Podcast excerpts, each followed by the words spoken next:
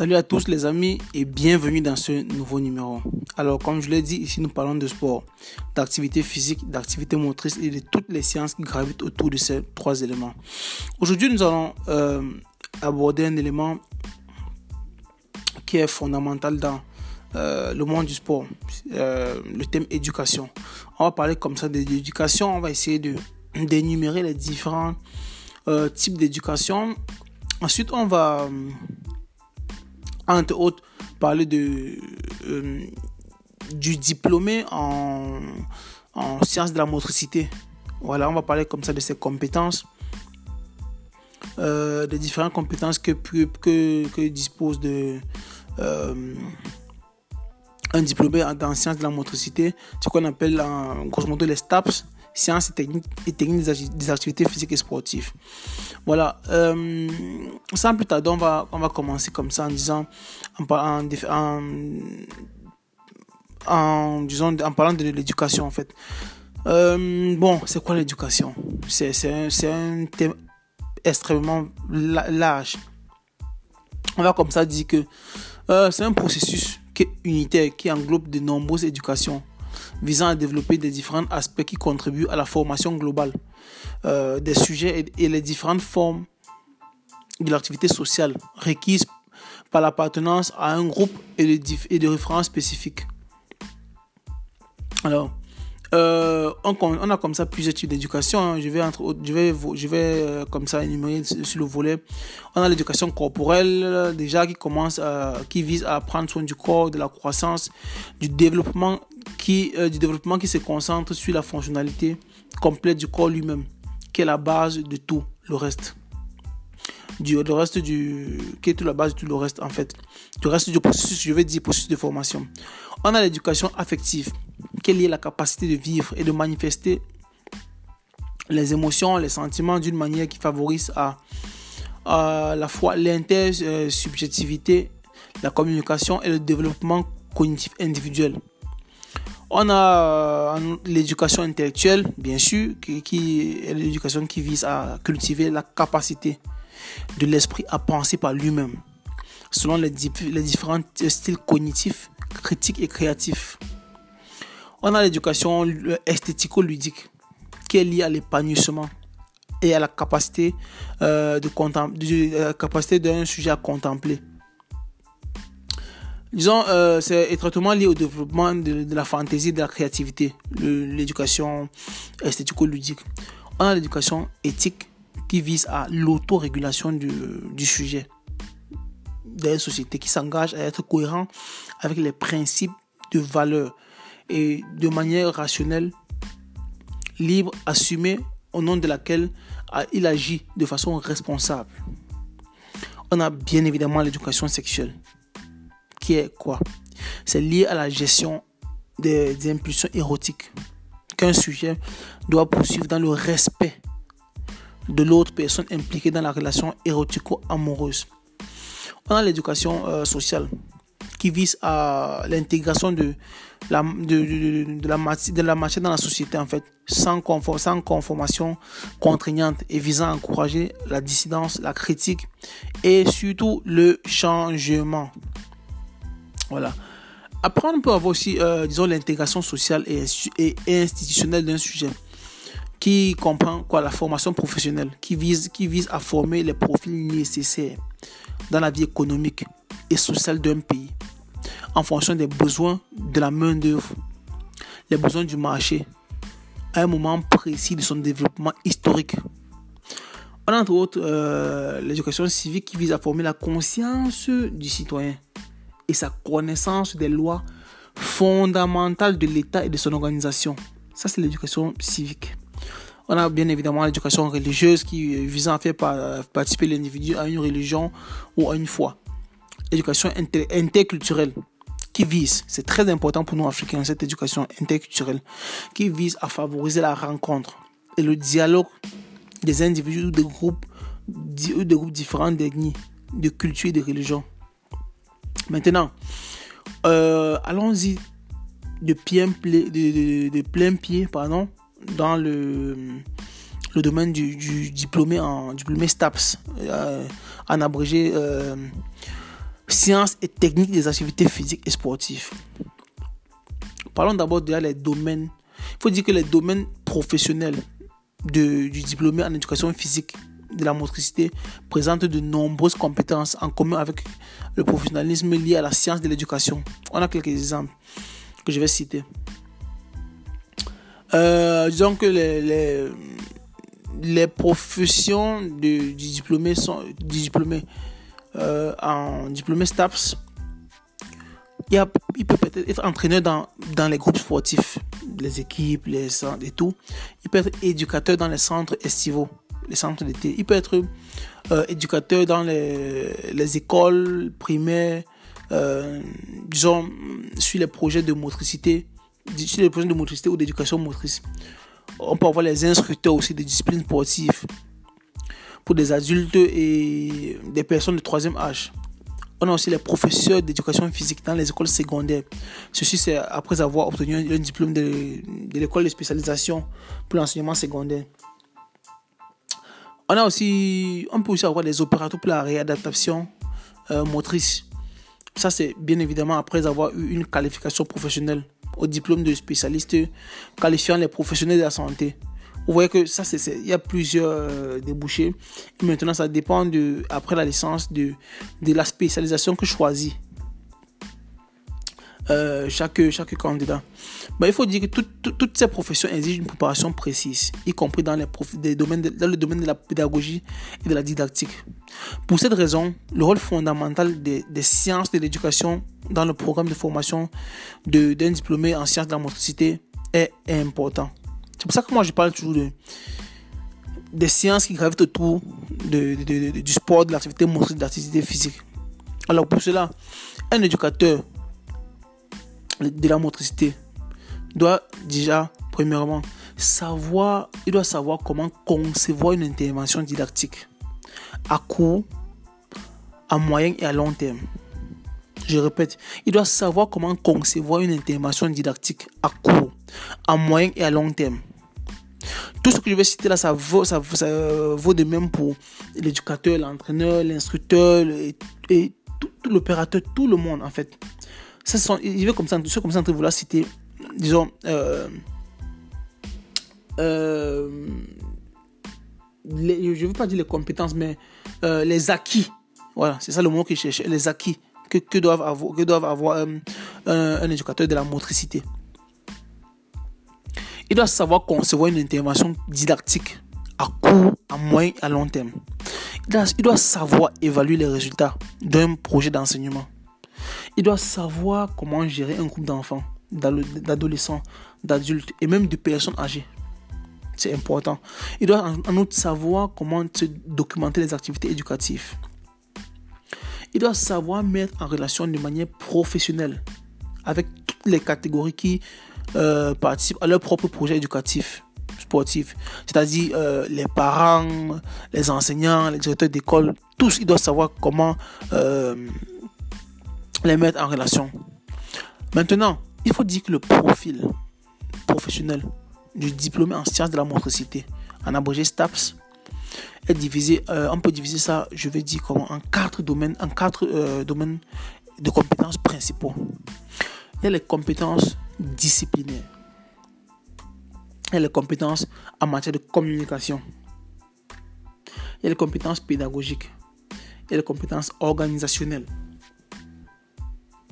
Vous voyez donc que c'est quatre compétences vraiment prépondérantes dans les, domaines de compétences dans, du diplômé en sciences de la motricité. Commençons avec les compétences euh, disciplinaires. C'est quoi? Disons que les compétences disciplinaires font référence à la complexité du savoir-faire et des connaissances liées au domaine d'intérêt des sciences de la motricité. Avec, oh, je peux donner quelques exemples. On a peut-être les phases du développement physique et du mouvement, les théories et les approches de la psychomotricité, les pathologies du mouvement, l'épistémologie de l'éducation motrice, etc. Bon, disons qu'il ne s'agit pas d'accumuler une série de notions d'apprentissage euh, des structures, des, éléments fondateurs euh, de la motricité, de la, motricité ou des, sciences de la motricité. Il faut il, doit apprendre les structures d'une discipline. C'est s'intérioriser. S'intérioriser. Les concepts fondamentaux, par exemple, le concept de corporéité dans la culture contemporaine. Les langues, par exemple, partager les significations du thème, euh, euh, le schéma corporel. La méthode de recherche. Qu'est-ce que cela signifie de faire des recherches dans le domaine de la motricité? Les limites et les zones de chevauchement de la, des sciences de la motricité comme par exemple la possibilité d'organiser des interventions euh, interdisciplinaires. Donc, il faut organiser des interventions avec d'autres disciplines. Et cela, ça va, ça va permettre d'avoir les questions ouvertes. Par exemple, la relation entre le sport et l'éducation motrice. Maintenant, allons dans, les compétences, dans les compétences euh, de, de, de, disons la compétence relationnelle et communicationnelle.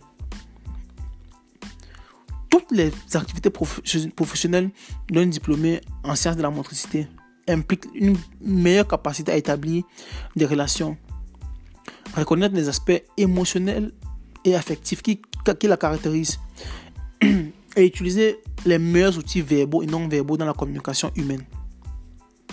Par exemple, je vais donner un exemple. Euh, disons que un, diplômé en sciences de la motricité doit être capable de s'exprimer d'une manière pertinente pour, la situation relationnelle en adaptant un registre linguistique à des différents contextes et à différents utilisateurs. Par exemple, lorsque, euh, lors de la présentation d'un jeu à un groupe d'enfants, d'un centre euh, d'été, euh, d'un centre estival en fait, un groupe de parents ou d'un projet, euh, d'un projet d'enseignants.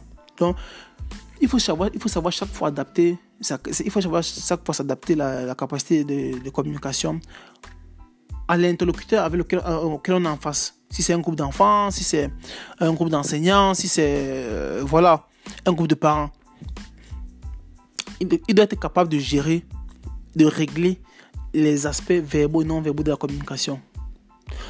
Les aspects de la communication comme éviter d'exprimer un concept en mots et en mots en même temps. Genre en même temps. Donc il faut éviter de, peut-être de, je veux dire quoi, d'exprimer un concept par des mots et en même temps le nier avec euh, le corps ou avec l'intonation de la voix. Ça veut dire qu'il faut être en syntonie avec l'aspect euh, verbal, l'aspect l'aspect verbal, l'aspect non verbal et l'aspect paraverbal. Faut qu'il y ait une symbiose entre ces trois aspects. Il faut avoir la capacité aussi de gérer la relation éducative avec un individu. C'est-à-dire quoi? Établir une relation empathique avec, euh, ou encore mieux, une relation d'harmonie émotionnelle.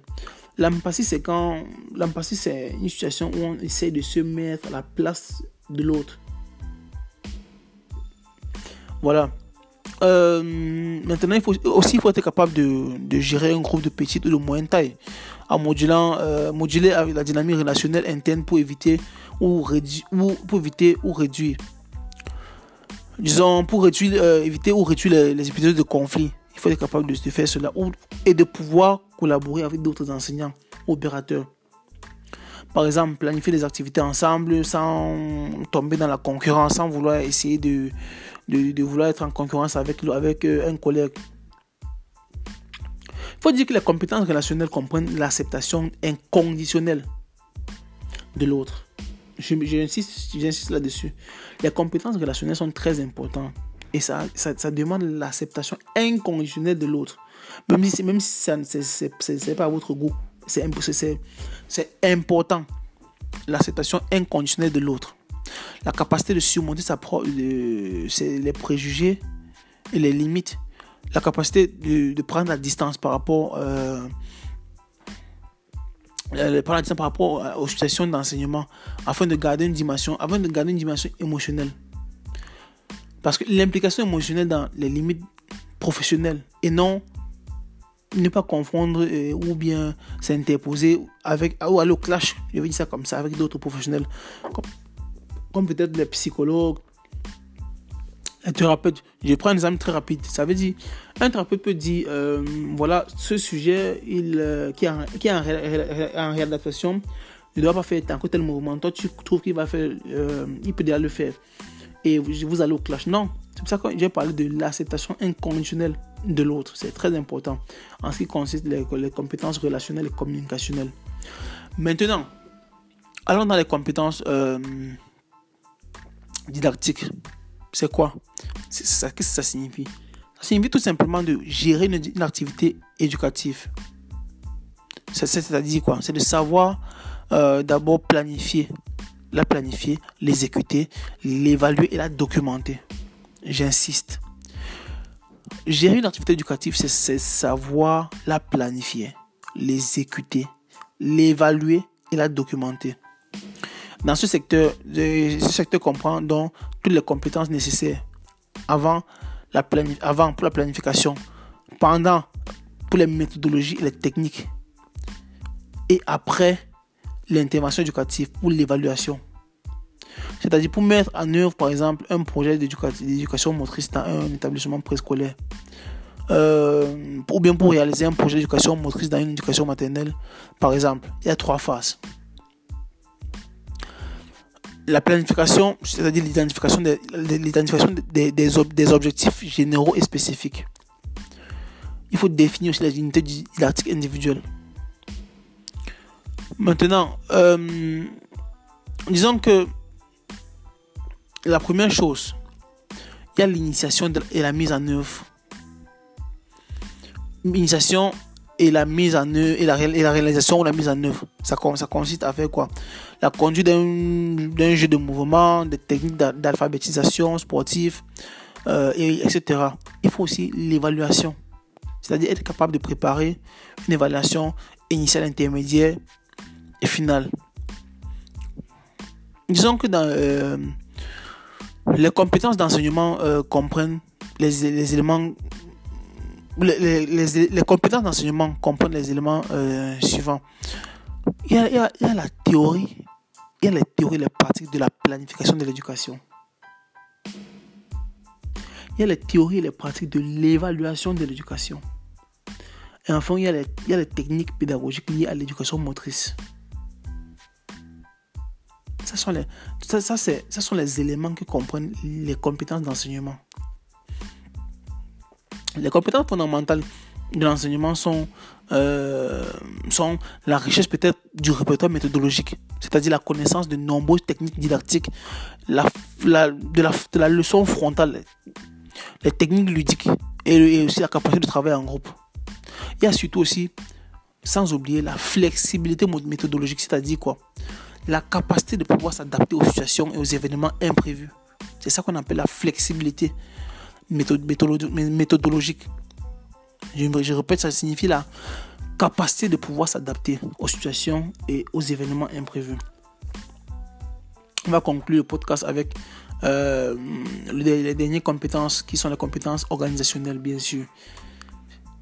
Parce que la gestion d'une activité éducative, ça comprend la gestion d'une activité éducative à court, à moyen et à long terme. Et tout cela exige exige la capacité d'organiser le temps, l'espace et les ressources disponibles.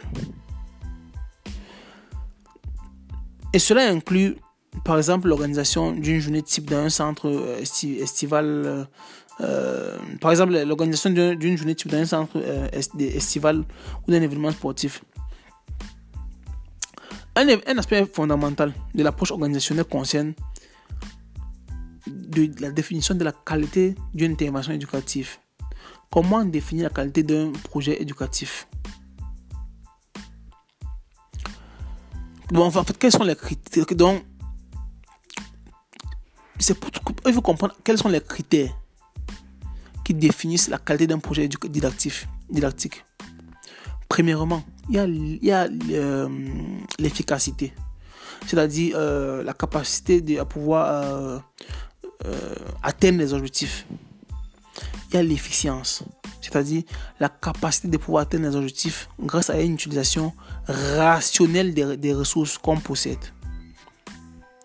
Et aussi euh, la qualité du processus. C'est lorsque euh, nous sommes en mesure de, nous sommes capables de, documenter la validité de, de l'ensemble du parcours proposé.